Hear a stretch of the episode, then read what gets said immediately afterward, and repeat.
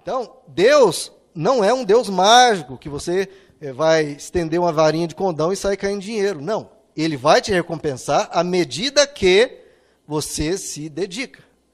Você semeia e Deus colabora. Ele não vai trabalhar por você. Nós precisamos fazer. E agora no capítulo 11, verso 1, ele mostrando, quem trabalha vai colher, né?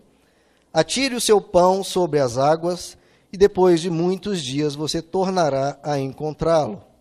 Isso aqui é uma expressão, queridos, muito interessante. O que é isso de atirar o pão sobre as águas? É porque se você tem um pequeno lago na sua, na sua propriedade, você joga pão, joga alimentos, o que, é que ele está dizendo? Depois de muitos dias você vai encontrar aquilo multiplicado. Né? Depois de muitos dias, os peixes se alimentando daqueles pães vão se tornar peixes grandes, vão se multiplicar.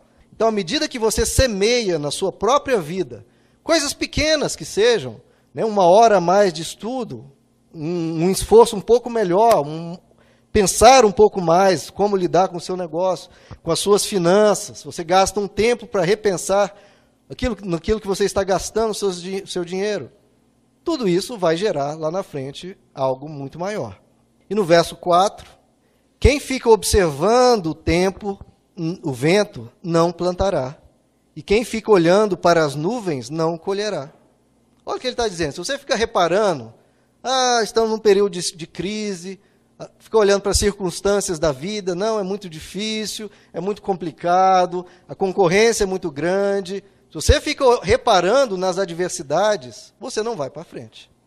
Então, se você ficar olhando para o tempo, para as circunstâncias, e isso te abater, abatido você ficará. Então você tem que olhar com coragem e ir para frente. Os obstáculos precisam ser enxergados, mas para serem superados, não para te pararem. Então, não se curve diante das dificuldades. Pelo contrário, supere-as. Lute, vá à guerra, que Deus vai te ajudar.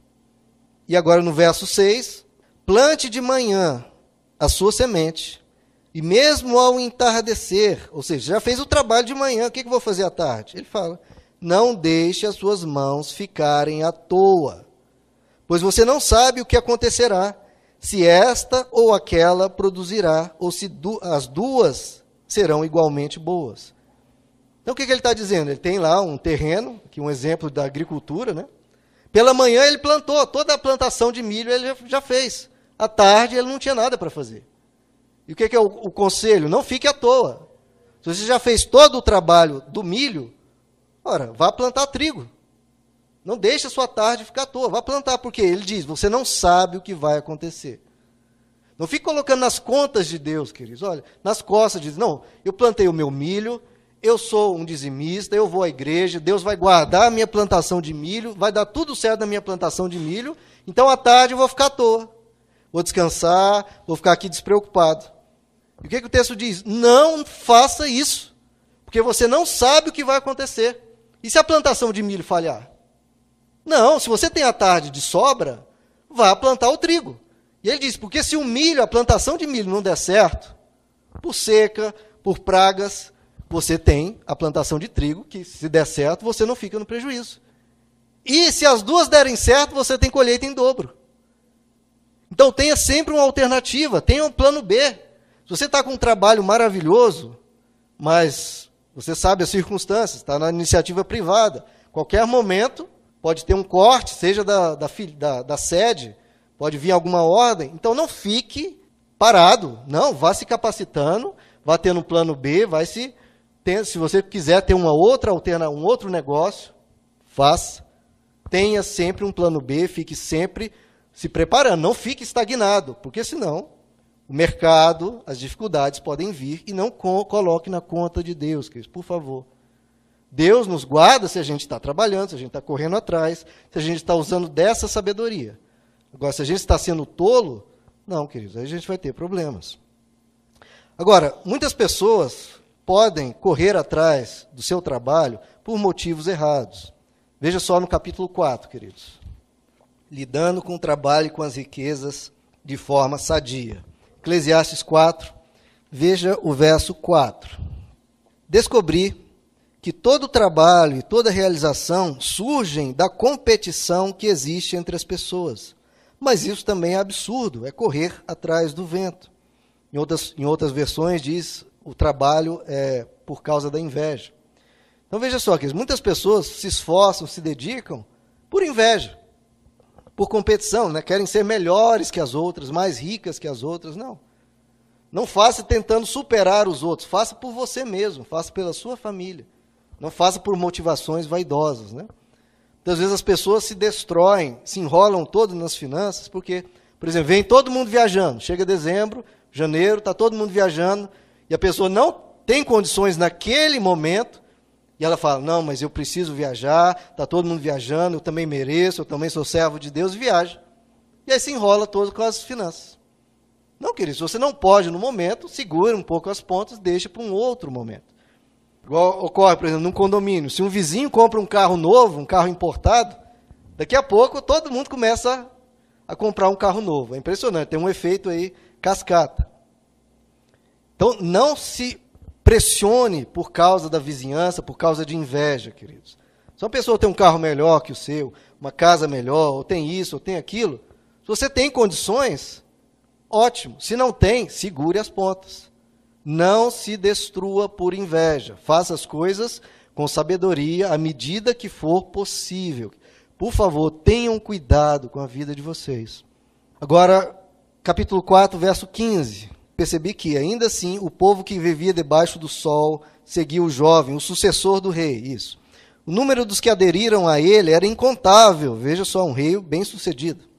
A geração seguinte, porém, não ficou satisfeita com o sucessor isso também não faz sentido, é correr atrás do vento. Vamos para o capítulo 5, verso 14. Se as riquezas dele se perdem num mau negócio, nada ficará para o filho que lhe nascer. Então veja só, duas situações. Um de um governante que foi eleito, todas as pessoas aplaudindo, mas de repente ele perdeu. A, a posição dele, a fama dele, não deu mais certo.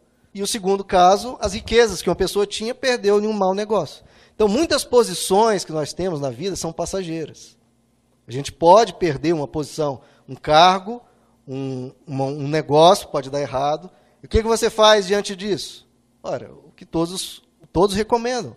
Faça uma poupança à medida que você pode. Guarde alguns recursos. Por quê? Você não sabe que de repente pode vir um mau negócio e você ter problemas. O próprio Jesus diz isso, que os tesouros da terra podem vir a traça, a ferrugem, os ladrões, e tudo isso pode, você pode sofrer perdas. Então você precisa ter sempre um cuidado. Quero tirar isso da mentalidade das pessoas, de que, não, eu tenho Deus, eu não vou ter problemas. Não, a Bíblia diz que você precisa se guardar, porque quando vier essas aflições, você está bem munido para enfrentar essas situações. Agora vamos para o capítulo capítulo 2, queridos. Vamos voltar para o caso lá do homem rico, que Jesus alertou dos problemas dele. E agora no livro de Eclesiastes, capítulo 2, vamos ver o que é falado aqui. Verso 22, queridos. Que proveito tem um homem de todo esforço e de toda ansiedade com que trabalha debaixo do sol? É uma pergunta que ele faz recorrentemente. Durante toda a sua vida, seu trabalho é pura dor e tristeza. Mesmo à noite, a sua mente não descansa. Isso também é absurdo. Então o que ele está falando aqui? É o caso daquele homem rico, que trabalhava dia e noite, num esforço brutal, fez da vida dele uma busca incessante por riquezas, e com isso, o texto diz aqui, a vida dele se tornou pura dor, pura tristeza, e mesmo de noite a mente dele não descansava. E o sábio aqui, Salomão, diz isso é absurdo. Tanta coisa para a gente desfrutar na vida, tanta coisa para a gente viver, com os nossos filhos, com os nossos cônjuges, tanta coisa que tem mais valor que riquezas. Esse homem que ele fala, isso é um absurdo, está fazendo da vida dele só isso. A vida dele é trabalho, trabalho, trabalho, trabalho de uma maneira, de uma maneira excessiva, de uma maneira neurótica, e essa pessoa vai ficar vazia por dentro.